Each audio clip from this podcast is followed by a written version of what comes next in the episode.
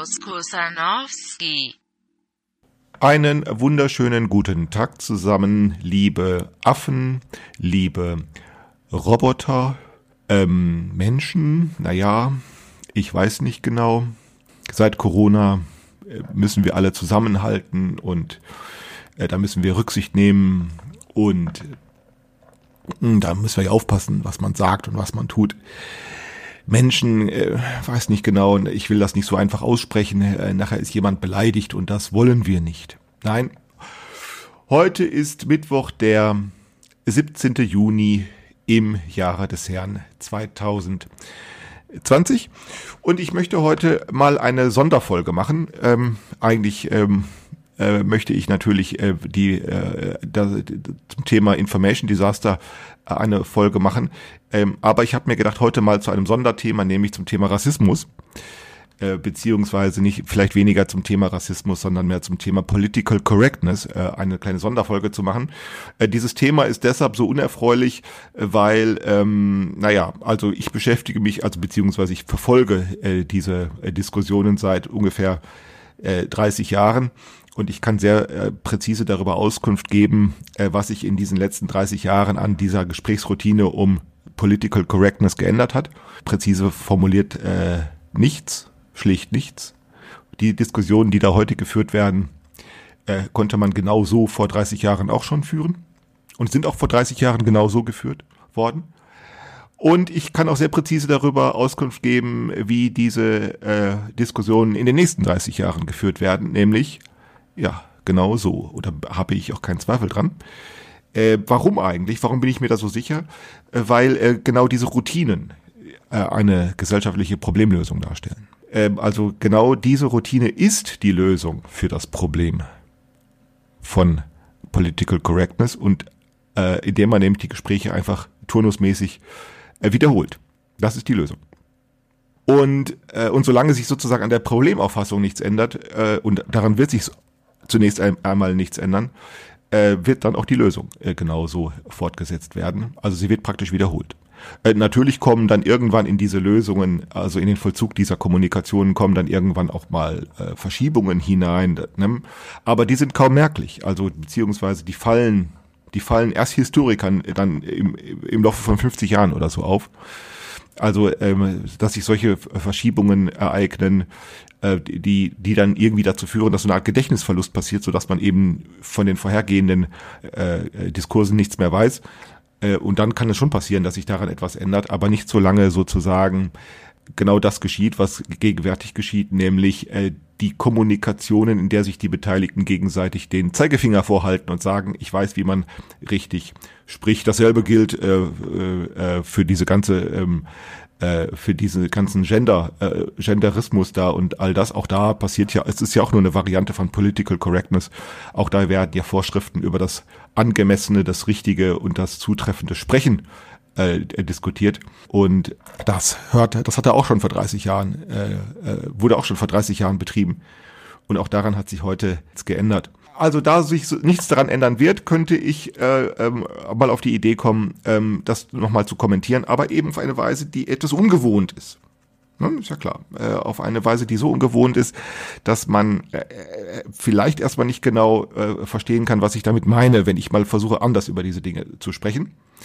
Ähm, und zwar mh, hm, geht es um Political Correctness ähm, und zunächst mein äh, Ausgangspunkt ist der, dass mich das alles, also ich befinde mich in einem Zustand der Erschöpfung ähm, ich kann nicht mehr, wenn ich das äh, verfolge, äh, ich kann sozusagen, ich halte nicht mehr mit. Ich, ich kann nicht mehr, ich kann da nicht mehr mitmachen, äh, weil mich das erschöpft. Ich verstehe nicht mehr, wer denn diejenigen, die sich da gegenseitig mit äh, vorgehaltener, mit vorgehaltenem Zeigefinger, äh, wer denn da sozusagen recht hat. Ich, ich kann das eigentlich gar nicht mehr sagen. Ich hatte gestern das ZDF geguckt, gestern Abend, dort wurde berichtet, um Viertel nach acht war es, wurde berichtet, wie äh, Journalisten äh, äh, in, einmal in Ostdeutschland äh, und einmal in Westdeutschland über die Straße gelaufen sind äh, und haben äh, Passanten Bilder äh, von äh, einer, äh, Süßigkeit vor äh, äh, also ein, ein, zu sehen war eine, eine Süßigkeit und haben sie gefragt, was das wohl ist oder was man da sehen kann. Die meisten haben dann gesagt, das ist ein Mohrenkopf oder ein Negerkuss. Und dann wurden sie dann eben in Gespräche darüber verwickelt, ob das vielleicht eine rassistische Ausdrucksweise ist.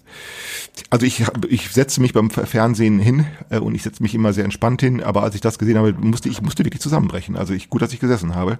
Man hält es eigentlich gar nicht mehr aus. Äh, und es fällt dann auch schwer. Äh, äh, es fällt dann auch schwer. Und, und übrigens, die Fragen schienen, und man hat dann aus den, aus diesen Interviews, die sie dann da geführt haben mit den Passanten auf der Straße, sehr deutlich gesehen, dass die Fragen, die sie gestellt haben, genauso blöd waren wie die Antworten. Also es war nicht etwa so, dass die Antwort blöd war, die Frage blöd war und dann kluge Antworten kamen oder andersherum eine kluge Frage und dann blöde Antwort. Nee, nee. Sondern äh, das Wechselspiel war äh, blöde Frage, blöde Antwort. Und es war eigentlich gar nicht zum Aushalten. Äh, und da habe ich gedacht, naja gut, dann versuchen wir mal anders darüber zu sprechen. Deshalb hat du mal ein Sonderthema, äh, Political Correctness. Hm, also, äh, ich hatte es gerade bei Twitter geschrieben, ähm, was viele Menschen gar nicht wissen, ist ja, dass man unterscheiden kann zwischen einer Süßigkeit und Menschen. Ne? Das äh, ist äh, überraschend. Wenn ich also ein Bild sehe von einer Süßigkeit, äh, dann sehe ich keinen Menschen, äh, die anderen auch nicht. Ähm, und wenn ich dann äh, äh, das bezeichne, was ich auf diesem Bild sehe, äh, wenn ich eine Süßigkeit sehe, dann könnte ich sagen, ja, es ist ein Mohrenkopf oder es ist ein Negerkuss. Und äh, das könnte ich auch dann sagen, äh, und ich würde es auch dann sagen, übrigens, wenn jemand mir in der Absicht sozusagen, mich dazu prüfen, beispielsweise, wie das diese Journalisten da getan haben, äh, äh, vorführen möchte. Ne? Einer kommt und hält mir so ein Bild vor und sagt, was siehst du, dann würde ich sagen, es ist ein Negerkuss. Ähm, nun, ähm, äh, ähm, äh, und jetzt geht das los. Also jetzt gehen sozusagen diese, diese Gespräche los, die sich ja längst nicht darum drehen. Also das ist in diesem Zusammenhang wichtig, dass diese Bezeichnung ähm, von rassistischer Gesinnung ähm, spricht. Denn wenn es so wäre, äh, dann wäre ja vieles noch einfacher erträglich, sondern es geht eben gerade darum nicht, sondern es geht nur um den Verdacht, den man haben könnte, vielleicht nicht einmal haben wird oder haben muss, aber den man allein haben könnte, äh, wenn man so spricht. Also der Verdacht, den andere einem entgegenbringen könnten, nicht du bist ein Rassist, wenn du das als einen Mohrenkopf bezeichnest und nicht du hast eine rassistische Gesinnung und auch nicht, du möchtest eine rassistische Gesinnung verbreiten oder so etwas. Nein, sondern es könnte sein, dass man dich dann mit solchen Leuten verwechselt und äh, die Gespräche drehen sich dann darum, eben diesen Verdacht abzuwehren. So.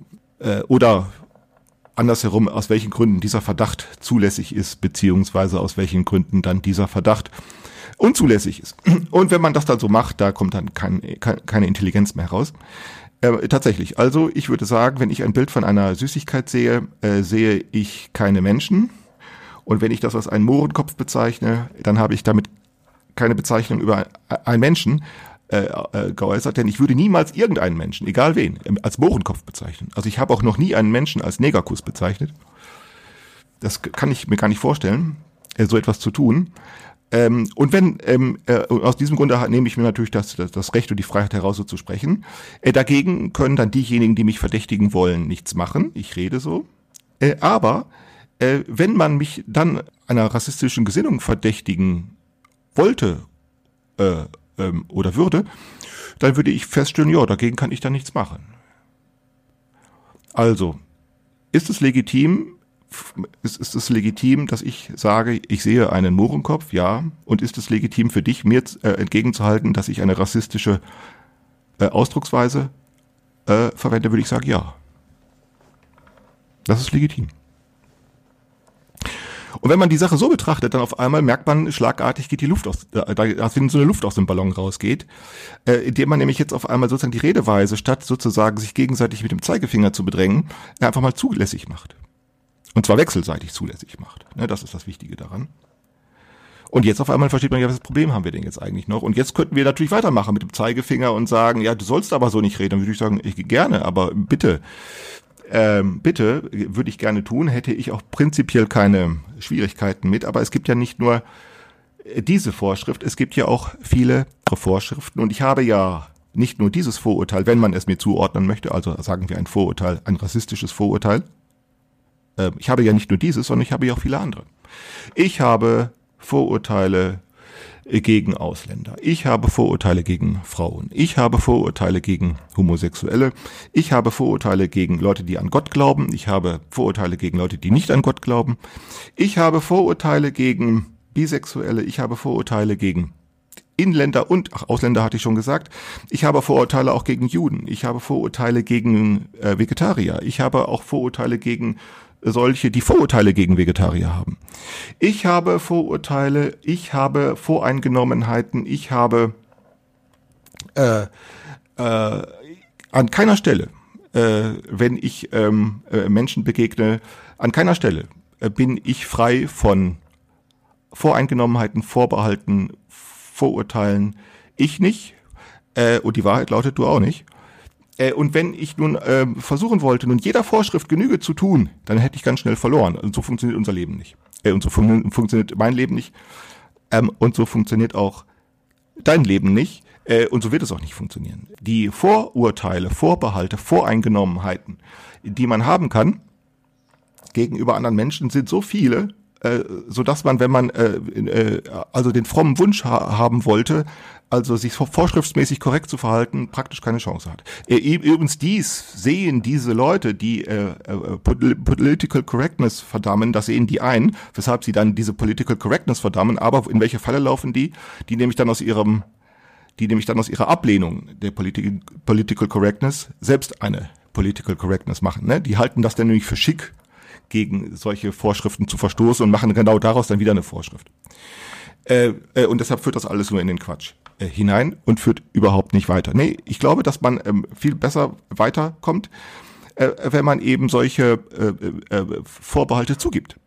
Und damit eben auch die Redeweise, auch dann, wenn das vielleicht nicht sehr schmeichelhaft ist. Also wenn mir jemand sagt, ich würde, äh, ich, ich, ich hätte eine, ich würde rassistische äh, Sprache verwenden oder wenn mir jemand vielleicht sogar unterstellen würde, ich hätte eine rassistische Gesinnung, würde ich sagen, ja gut, kann man, kann man wohl legitimerweise so sehen. Warum? Ich würde dann nämlich nicht danach fragen, ob diese Redeweise berechtigt ist oder diese Zuordnung berechtigt ist, sondern ich würde danach fragen, was folgt daraus? Also was lernen wir denn daraus? Auf welchen, auf welchen nächsten Gesprächspunkt kommen wir denn, wenn wir das mal zugeben? Ich würde nämlich sagen, derjenige, der dann, also sagen wir mir, einer, mir einen Rassismus vorwerfen würde oder wollte, äh, und trotzdem, äh, also ähm, und trotzdem mit mir das Gespräch fortsetzen würde, den würde ich nicht mehr für glaubwürdig halten. Ich würde nämlich äh, im Gegenzug sagen, wenn ich jemanden treffe oder mit jemandem spreche oder in eine Begegnung wäre, wo jemand, wo ich den Eindruck habe, äh, das ist rassistisch, was die da sagen oder tun. Ähm, ich würde mit denen nicht reden wollen. Ich würde einfach weitergehen. Ich würde sagen, mit Rassisten rede ich nicht. Wenn mir aber jemand selber eine solche vor einen solchen Vorwurf machen wollte äh, und das Gespräch mit mir fortsetzen würde, dann würde ich diesem Vorwurf nicht ganz trauen. Ich würde also sagen, äh, da spielt noch etwas anderes eine Rolle. Ich würde, das ist äh, nicht ganz trauen heißt, es geht da eigentlich noch um etwas anderes. Und das scheint mir tatsächlich äh, äh, ein Ansatzpunkt zu sein, wie man aus dieser, sagen wir, äh, aus dieser, äh, aus dieser Empörungsroutine aussteigen kann.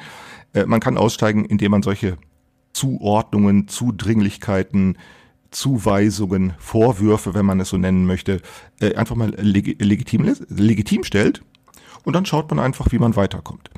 Ähm, und dann wird man ganz schnell sehen, äh, dass man das entschärfen kann. Ich habe mal, als ich Zivildienstleistender war, wenn ich kurz äh, das erzählen darf, ist, ist nicht sehr lange, nicht sehr ausführlich, aber ich habe das mal erlebt und das hat mich damals sehr gewundert. Ich hatte äh, nachdem ich die Zivildienststelle gewechselt hatte, in einem Studentenwohnheim äh, der evangelischen Kirche gearbeitet.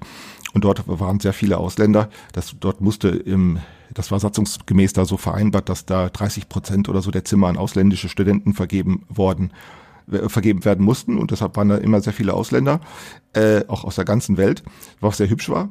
Ähm, und dann hatte ich äh, einen äh, dort kennengelernt, ähm, der kam aus, äh, ich glaube, der war von Tunesier, Algerien oder Tunesien, weiß ich nicht mehr.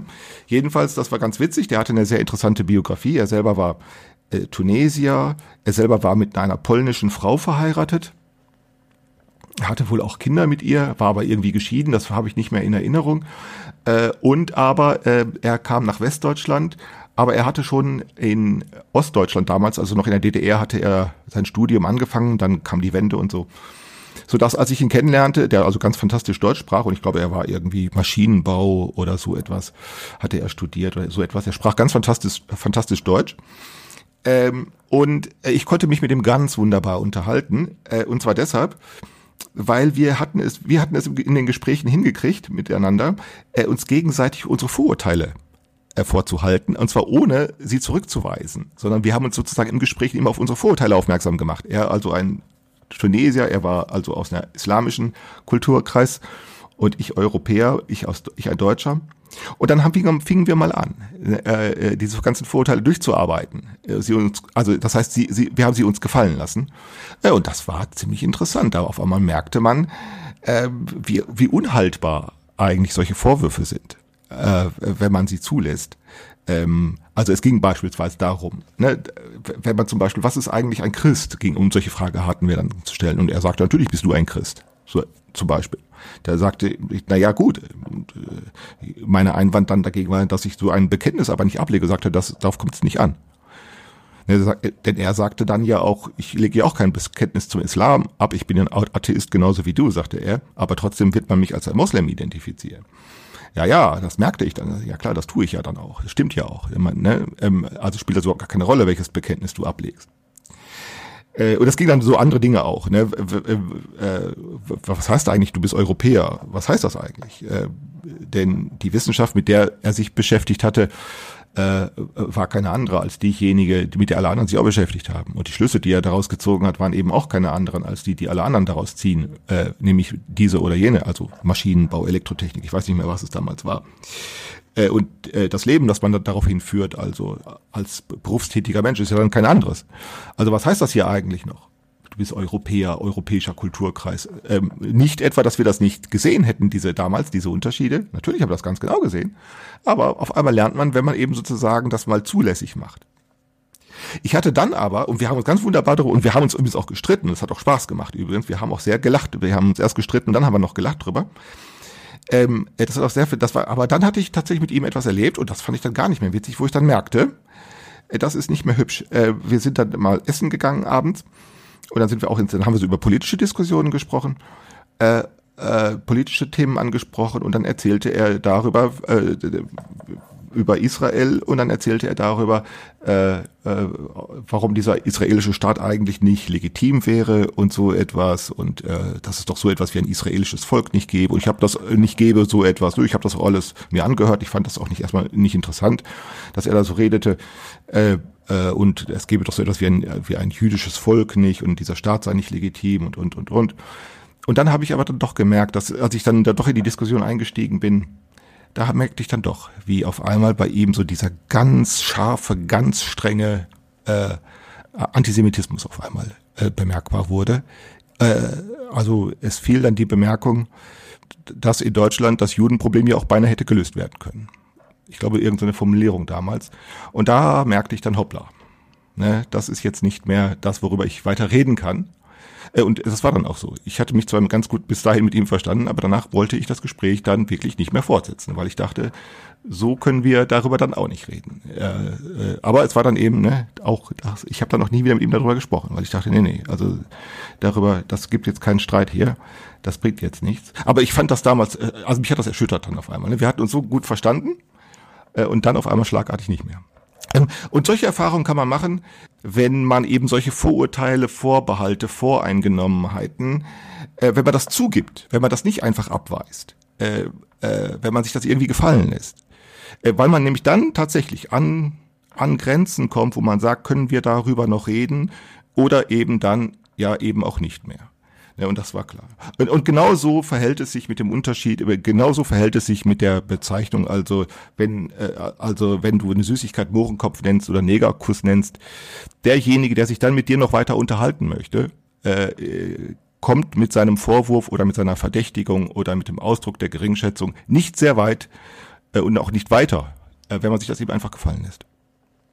Und deshalb, äh, äh, ne, deshalb fällt es uns so schwer, aus dieser Routine auszusteigen äh, weil wir eben meinen, du, seist sozusagen dem gewachsen, wenn, wenn, wenn dir jemand da so einen Vorwurf macht oder wenn dir jemand mit einer ne, äh, mit einem Vorwurf oder mit einer Belehrung kommt. Du seist dem gewachsen, indem du sozusagen Gegenvorwürfe oder äh, Gegenbelehrungen unterbreiten könntest, das tust. Und wenn daraufhin eine Eskalation passiert, dann wirst du ganz schnell feststellen, da kommt an keiner Stelle mehr etwas Kluges raus. Äh, und dann ist es nur eine Frage der Konjunktur also sozusagen de, des Wechselfalls, äh, dass solche äh, Sachen dann äh, langweilig werden oder dann eben äh, wieder von vorne anfangen und dann immer wieder nach demselben Schema. Ne? Also was wir üben, nicht nur in Bezug auf die Political Correctness, nicht nur in Bezug auf äh, Rassismus, nicht nur in Bezug auf diese ganze Gender-Vorschriften und äh, sondern wir, was wir üben, ist sozusagen Kommunikationen, in denen wir meinen, uns sozusagen mit übergeordneter Moral oder mit einer übergeordneten Vernunft zu begegnen.